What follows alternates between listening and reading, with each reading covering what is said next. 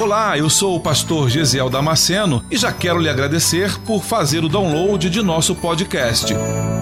Deus tem nos dado esse tempo precioso para estarmos juntos meditando em Sua palavra.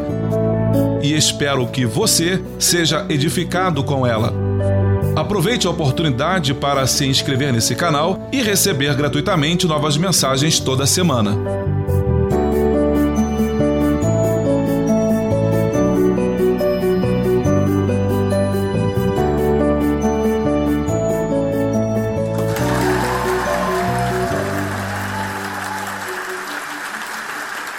Quero te convidar a abrir João, o Evangelho de João, no capítulo 1. Você pode ligar a sua Bíblia, acessar a sua Bíblia, ou simplesmente abrir como eu abri. Aleluia! Glória a Deus. Quero te incentivar a você procurar esta semana um GDC. O que é GDC, irmãos? Grupo de Discipulado e Comunhão. Irmãos, tem sido uma bênção. Eu visitei alguns GDCs essa semana. E pessoas que estavam angustiadas, desesperadas, com síndrome do medo, do pânico, por estarem agora envolvidas em um GDC, a coisa está começando a mudar. Adolescentes que não participavam de nada na igreja, eram tímidos, não queriam vir, estão vindo. Sábado tiveram aqui à tarde, fizeram uma festa, quase que não quiseram ir embora. Eu quero te incentivar a começar a procurar um GDC próximo da sua casa. Pastor, eu não sei onde tem, então me procura. Procure a mim, procure ao pastor Diego, procure ao pastor, ao obreiro da nossa igreja, a minha esposa, procure algum obreiro e fala: Olha, eu quero participar do GDC. Eu sei que às vezes a gente fica com preconceito, né? Ah, não sei, é. mas irmãos, acreditem, é um tempo novo e Deus está nos levando a criarmos raízes. Deus está nos levando a participarmos de comunhão em casa. Era assim que a igreja em Atos dos Apóstolos crescia. Você achou? Diga amém. Leiamos então. Diz assim o texto: No dia seguinte, João estava outra vez ali, na companhia de dois dos seus discípulos. E vendo passar Jesus, disse: Eis aqui o Cordeiro de Deus. E os dois discípulos ouviram-no dizer isso e seguiram a Jesus. E Jesus, voltando-se, vendo que eles o seguiam, disse-lhes: Que buscais? E eles disseram: Rabi, ou grande, onde moras? E ele lhes disse: Vinde e vede. Foram e viram onde morava e ficaram com ele aquele dia, e já era quase quatro horas da tarde, ou a hora décima. Pai, nós te agradecemos pela tua palavra. Pai, olha para a tua igreja que veio nesta noite te cultuar, que veio nesta noite te adorar, porque reconhece e sabe que tu és o único Deus que existe e que vieram aqui, Senhor, para te prestar um culto, para serem guiadas, orientadas por ti, Senhor. Nesta noite, à luz da tua palavra, fale com cada um de nós e nos faça, Senhor, crescer diante de ti no conhecimento, mas também nas ações que a tua palavra, Senhor, molde a minha forma de andar, a minha conduta, a minha forma de pensar, que a tua palavra lave os meus entendimentos, Senhor, e que me direcione, que nos direcione nesta noite, a cada um de nós, é o que nós te pedimos no nome santo do teu filho amado Jesus. Amém. Você pode tomar o teu lugar em nome de Jesus. Aleluia. Esse texto que nós acabamos de ler, ele é uma. Eu preciso dizer o que acontece antes para o entendimento ficar mais fácil. O texto diz assim: no dia seguinte. No dia seguinte ao quê? É sempre importante quando o autor começa uma informação que ele deixa algo solto. Quando ele diz que no dia seguinte, no dia seguinte eu tenho que me perguntar: no dia seguinte é o quê? O que aconteceu? Que fato se sucedeu para que ele dissesse: ó, depois desse fato importante aconteceu isso. Ele está dizendo no, no, dia seguinte, é porque o, o evento anterior vai tratar exatamente do batismo de Jesus ali no Jordão. Então, Jesus desce ao Jordão para ser batizado por João Batista. João Batista vê Jesus chegando e ele aponta: Eis aí o Cordeiro de Deus que tira o pecado do mundo. João está cercado pelos seus próprios discípulos porque assim como Jesus Cristo tinha seus discípulos, ou vai ter os seus discípulos a partir de agora, João já tinha os seus discípulos. João está ali batizando, cumprindo um ato profético, ele está ali no Jordão, mergulhando as pessoas no rio, vê outros chegando, e aí ele tem um discurso muito tranquilo, um discurso muito fácil de se ouvir. Raça de víboras, quem vos ensinou a fugir da ira futura? Jesus chega e ele fala, ele fica incomodado com aquilo, ele fala: Senhor, mas eu é que deveria ir a ti para ser batizado por ti, e tu vens a mim? João recebe Jesus, Jesus entra no rio, a multidão está em volta assistindo aquele acontecimento. E que acontecimento? Alguns discípulos de João estão ali, a multidão que vai se batizar, o que já se batizou está próxima. E o evento é marcado por algo novo, por algo surpreendente. Quando Jesus está na água, eles veem uma pomba voando e todos veem isso, não apenas João vai enxergar isso, mas todos os evangelistas, todos que estão ali presentes vão ver isso acontecer. Eles veem uma pomba voando e essa pomba voa sobre Jesus. E aquilo é uma cena interessante de se ver, uma pomba que não pousa, mas fica voando sobre a cabeça de alguém, é, uma, é algo inusitado. Mas não para por aí, porque de repente todos eles vão ouvir: Este é meu filho amado, em quem me comprazo. O texto diz que é como uma voz, é como um relâmpago, é como um trovão. E as pessoas não conseguem distinguir de onde é que está vindo aquilo, porque João está com a boca fechada. Aquela, a, aquele som não está saindo de João. Ele já conhece o timbre de voz de João e sabe que não foi João quem falou, este é meu filho amado. E essa voz parece que, uau, onde é que, você ouviu, você ouviu isso? Você ouviu? Cara, ó, oh, tô todo arrepiado, que coisa, cara. De onde é que vem essa voz? Esse dia é marcado por esses dois acontecimentos. Pela voz do céu que se ouve, este é meu filho amado, e pela pomba que pousa, que voa sobre a cabeça de Jesus. Jesus sai da água, vai embora, e João continua no Jordão, exercendo o seu ministério, exercendo o seu sacerdócio, continua ali batizando no Jordão. O dia acabou, chegamos agora no outro dia, e aí João vai escrever isso para nós, no dia seguinte. Ontem Jesus se batizou, e hoje Jesus torna a voltar aqui no Jordão. Jesus se batizou ontem e ele volta de novo aqui para o Jordão e ele está passando. João olha para ele e vê Jesus chegando. João fala de novo: Eis aí o Cordeiro de Deus. João aponta de novo para Jesus. As pessoas que estão ao redor, que são discípulos de João, estão recebendo essa informação. Esse é o Cordeiro de Deus. João está falando de algo profético. Você precisa entender isso nesta noite. Até esse momento, as pessoas não tinham ideia do que seria Cordeiro de Deus. O que é Cordeiro de Deus? Porque o Cordeiro era usado pelos sacerdotes para ser levado diante do sacerdote e ali ser oferecido em sacrifício para que aquela pessoa fosse perdoada. Então eu, um judeuzinho lá da velha Palestina, eu vinha com a minha ovelha, procurava o sacerdote e entregava a minha ovelha para o sacerdote para que ela fosse morta no meu lugar, para que eu fosse perdoado dos meus pecados. Eu entregava para o sacerdote, ele colocava a mão na cabecinha dela, colocava a mão na minha cabeça e transferia os meus pecados para aquela ovelha.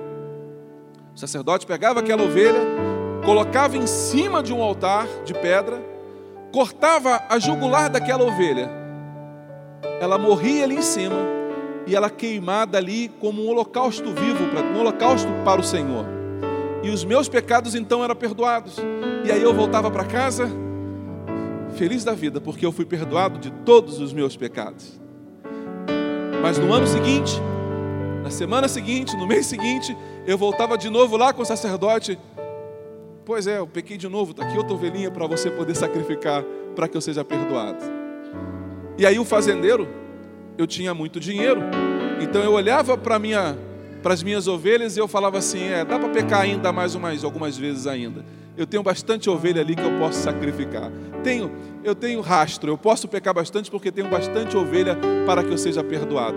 Então, eu pegava a ovelhinha e levava para o sacerdote. Quando João aponta para Jesus e diz: Eis o Cordeiro de Deus, João está falando de algo profético. Ele está dizendo assim: Olha, fique tranquilo, porque esse negócio vai acabar. Essa mamata vai acabar. Esse negócio de você trazer aqui e não ter nenhum sentimento, não reconhecer o peso do teu pecado, isso vai acabar. Você precisa sentir o peso do pecado. Você precisa olhar para o pecado e saber que ele é grave, que ele é sujo, que ele nos mancha e que ele nos tira a possibilidade de irmos para o céu. Que tem que ter de mim, de você, um sacrifício, sim. Que sacrifício, pastor? Não é de morrer mais, porque esse Jesus vai fazer logo daqui a pouco. O sacrifício é eu pensar duas vezes naquilo que eu vou fazer. Vigiei, vigiei, mas acabei pecando. Aí eu preciso me arrepender do meu pecado. Procurar um lugar, não vou mais no sacerdote, agora eu vou no sumo sacerdote. Eu vou diante dele e eu falo: Senhor, me perdoe porque eu pequei. Eu preciso ir confessar diante do Senhor o meu pecado. E aí eu vou ter que dizer para o Senhor o pecado que eu cometi. Porque eu, quando levava a minha ovelha para o sacerdote, eu precisava dizer para ele o que foi que eu fiz. E então o meu pecado, depois de declarado, era colocado sobre a ovelha. Agora eu preciso chegar para Deus e falar para Ele: Senhor, me perdoe porque eu menti. Senhor, me perdoe porque eu adulterei. Senhor, me perdoe porque eu matei. Senhor, me perdoe porque eu furtei. Senhor, me perdoe porque eu caluniei o meu irmão. Senhor, me perdoe por isso, por aquilo, por aquilo outro. Eu tenho que dar nome para o meu pecado. E deixa eu dizer uma coisa para você. Eu não sei se você já fez isso, mas quando você vai orar e você tem que dar nome para o teu pecado, é super constrangedor. É super, como se Jesus não soubesse, como se Deus não tivesse visto na hora que eu pequei. Mas é constrangedor. Papai lá em casa, quando ia nos disciplinar, papai colocava as cinco cadeiras, eu e os outros irmãos sentados diante dele. Ele tinha descoberto, minha mãe falou para ele das artes que nós fizemos durante o dia, do que nós aprontamos durante o dia. Então meu pai colocava as cadeiras ali e ele começava para mim. Gesiel, eu era o mais velho, sou o mais velho, ele dizia: Você sabe por que você vai apanhar? E eu dizia: Eu vou apanhar? Vai fazendo, vai, vai brincando. Vai brincando. Não, mas eu não lembro do que foi que eu fiz. Aí eu tinha uma outra situação, porque eu tinha medo de falar uma, alguma coisa que eu tivesse feito que ele não soubesse. Aí ele dizia: Ah, isso também? Então eu tinha medo, eu esperava que ele me dissesse o que foi que eu fiz, para eu falar: É, realmente eu fiz isso, pai porque eu aprontava tanto durante o dia todo, eu aprontava tanto, que eu já não sabia de qual pecado, de qual erro que ele estava me acusando. E para eu não me entregar, eu confesso, eu esperava que ele dissesse para mim. Mas ele falava: Você sabe que você vai apanhar? Eu falava: Não, eu não sei. Então você vai lembrando aí. E aí ele ia para o próximo irmão. Marconi, você sabe por que você vai apanhar? Sei, pai. Por que você vai apanhar? É porque eu taquei pedra na casa do fulano. Coisa feia, né? É isso que o pai te ensina? Não, pai. Então você vai apanhar porque você fez isso. Ia no Júnior. Sabe por que você vai apanhar, Júnior? Sei, pai. Por quê? Porque eu briguei lá com meu vizinho, meu amiguinho lá. Coisa feia, meu filho. Não pode brigar, você sabe. Vai apanhar porque você brigou com o vizinho. Ia pro, pro Kleber. Kleber, você vai apanhar? Sabe que você vai apanhar? Sei, pai. Por quê? Porque eu não vigiei o meu irmão menor. Eu estava tomando conta dele e ele passou na rua, pegou uma guimbazinha de cigarro e botou na boca. Pois é, meu filho, isso não pode, tu tem que ter responsabilidade. Toma conta do teu irmão. Aí ele ia para o Tiago, que tinha lá seus três aninhos, quatro aninhos. Tiago, você sabe o que você vai apanhar? Por quê? Não pode, meu filho, pegar aquilo que você pegou no chão, não pode, você vai apanhar porque você pegou aquele negócio no chão, não pode, tá? Tá bom, você sabe que vai apanhar, sabe? Sei. Tadinho. Meu pai voltava em mim. E aí, já sabe o que você vai apanhar? Pai, eu não estou. Eu não estou conseguindo lembrar. Tá bom, eu vou te ajudar. Você descia agora à noite de bicicleta na garupa de alguém. E você falou uma palavra meio esquisita na garupa da bicicleta de alguém. Aí eu lembrava. Aí eu gelava. Eu lembrei que eu falei um palavrão. Eu estava na garupa da bicicleta. O cilinho era duro, né? Era aquele cilinho duro as estradas não eram asfaltadas, era buraco o tempo todo, e quando eu batia, doía, e eu falei um palavrão. E para minha sorte, na hora que eu passei no buraco, meu pai estava passando do lado, e eu não vi meu pai passando. Meu pai estava passando com um grupo de obreiros da igreja, porque o culto tinha acabado e estavam subindo a nossa rua. Então pensa no constrangimento do meu pai, do filho dele, o filho de um pastor, falando um palavrão, e todos os irmãos da igreja do ministério ouvirem o filho do pastor falando palavrão. Ah, o couro tinha que comer naquela noite. O couro tinha que comer naquela noite. Eu concordo que o couro tinha que comer. E aí ele fala: então você vai apanhar. Qual foi a. O que, que você falou? Ah, eu falei, eu falei uma coisa feia. Não, irmão, para de ficar dando apelido pro teu pecado. É, eu vivo, é, eu estou vivendo, está vivendo não, você está em adultério, porque você não casou, está vivendo junto, não é? Dá nome.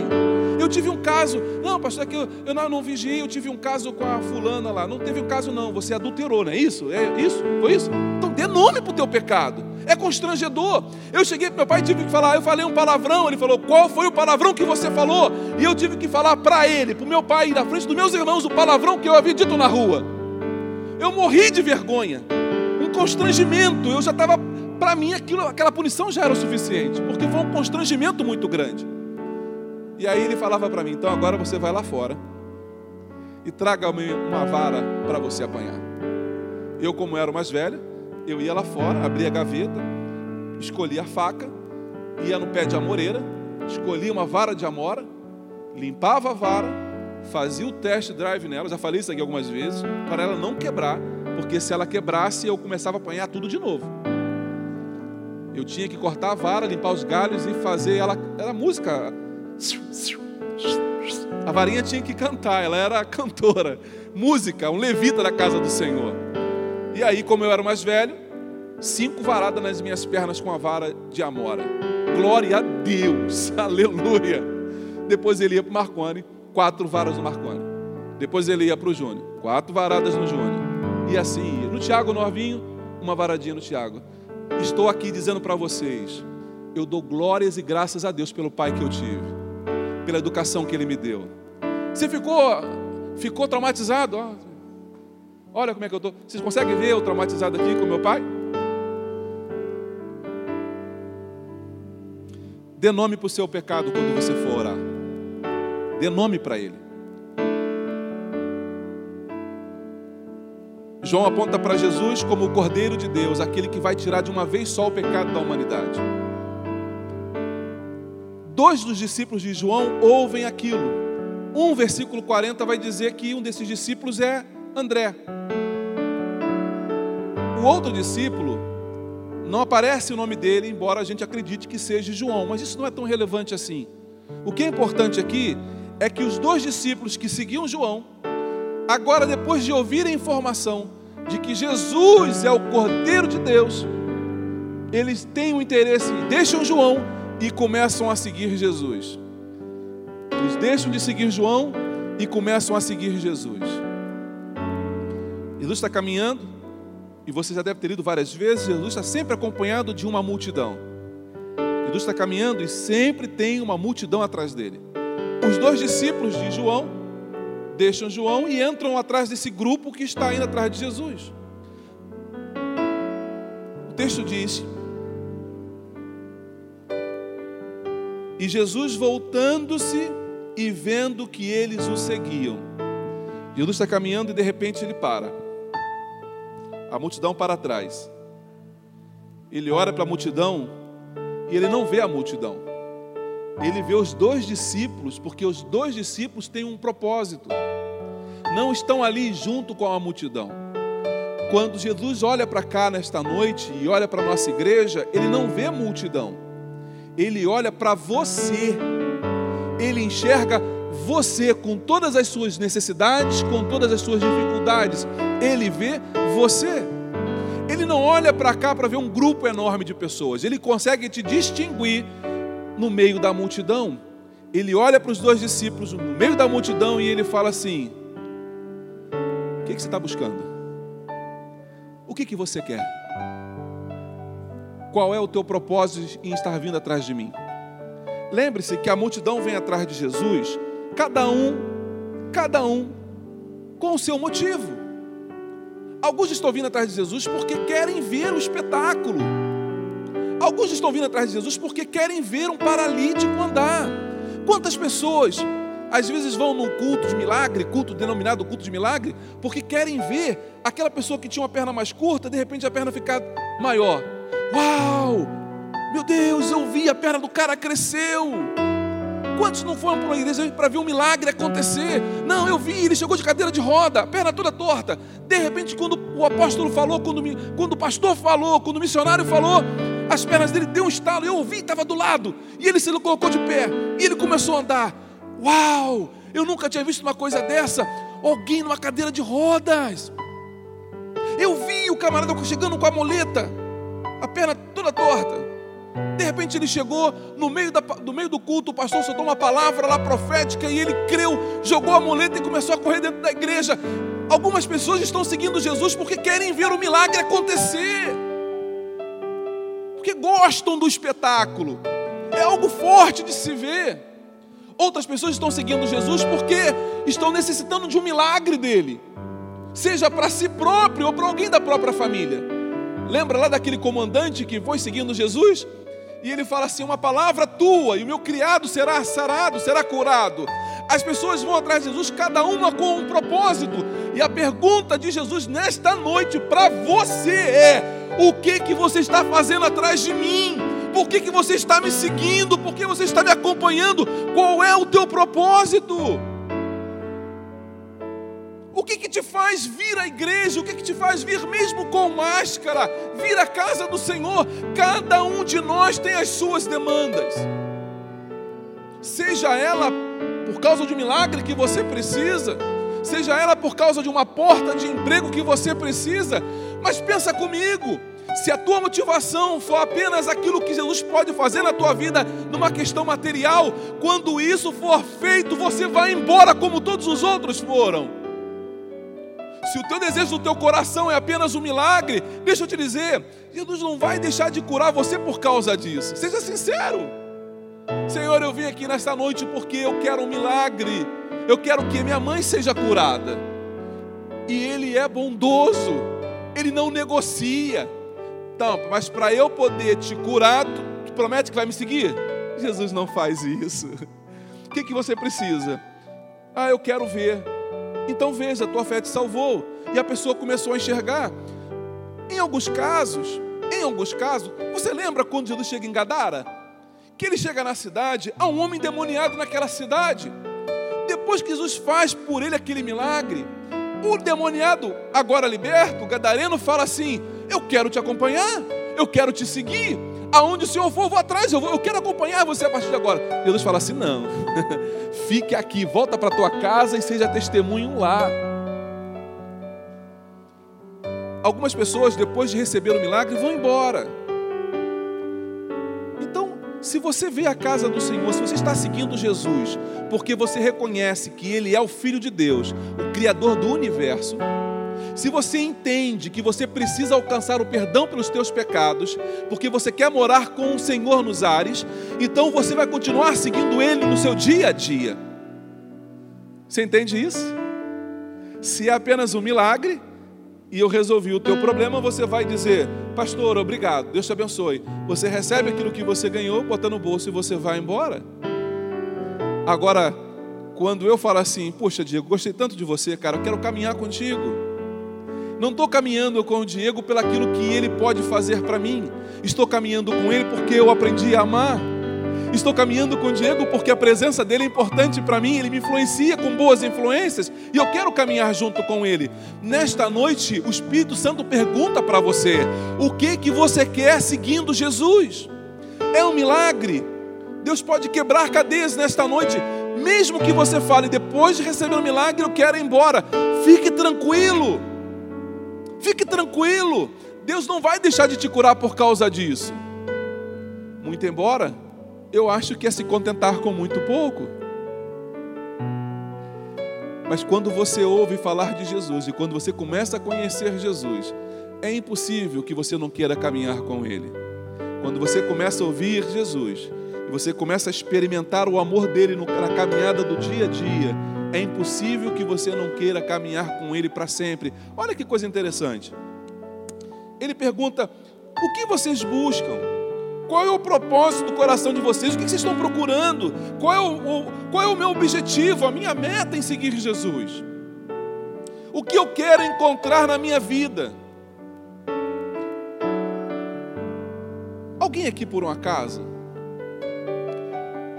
Acho que isso acontece comigo só, só lá em casa, com a minha família. Acordar, ou durante o dia, tu vai na geladeira, abre a geladeira, aí tu fica olhando para a geladeira aberta. O que você está procurando?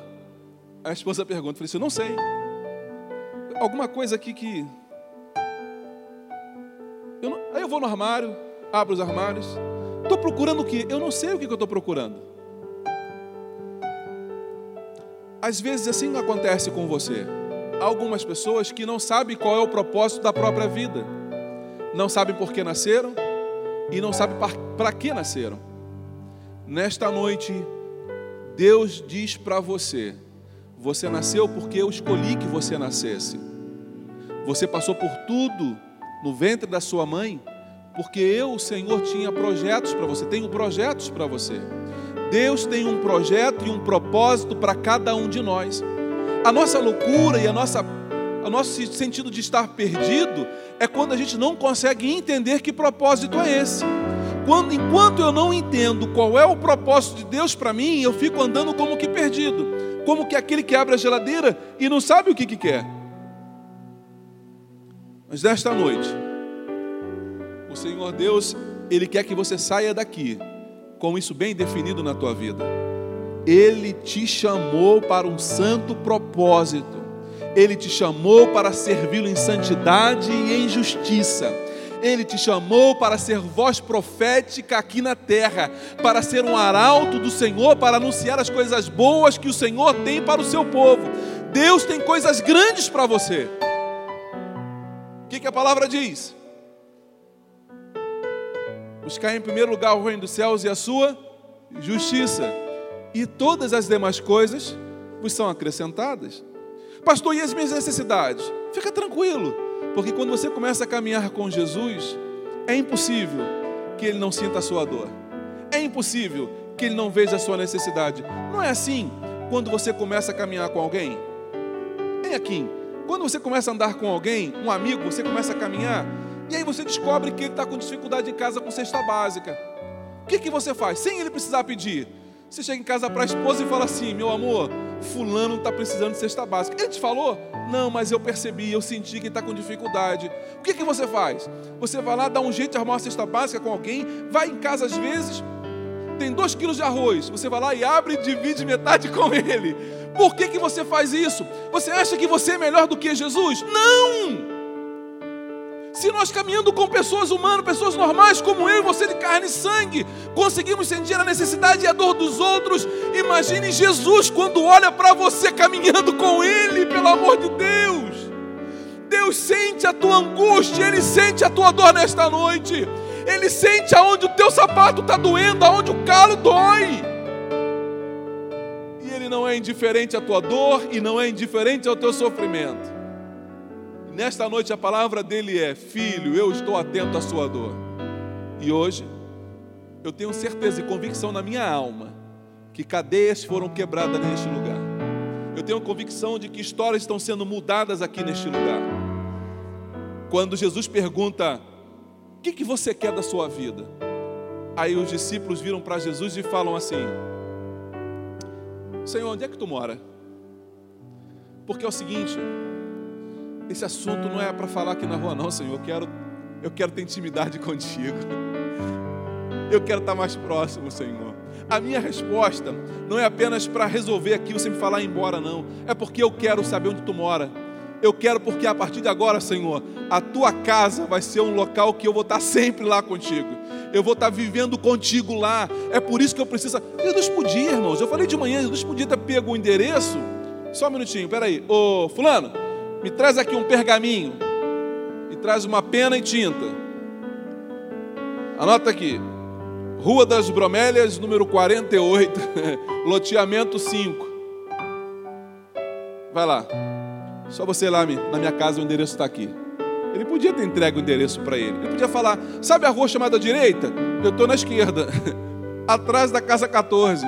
Lá é meu endereço. Jesus não faz isso. A palavra de Jesus é o que? Vinde e veja. Se você quer conhecer mais Jesus, só tem um método, só tem um jeito. Venha e veja. Se você quer conhecer mais Jesus, somente caminhando com Ele. Talvez a tua dúvida é porque você não conhece tão bem Jesus assim, mas não conhece porque você não está seguindo Ele. Se você nesta noite decidir vir e seguir, Ele vai te levar para a casa dele. O versículo seguinte diz assim: Isso já era quase a hora, nona, a hora décima. O que é a hora décima? Quatro da tarde, porque a hora em Israel era dividida, começava às seis da manhã e ia até às seis da tarde. Então a hora décima era exatamente às quatro, porque às seis horas faziam-se então às doze horas do dia. Eles chegam lá quase já no final da tarde. O dia já está acabando. Significa dizer que ainda não está tarde para você tomar uma decisão na sua vida. Você acabou de ouvir mais um podcast. E se você foi edificado com essa mensagem, compartilhe com outras pessoas. Até o próximo encontro.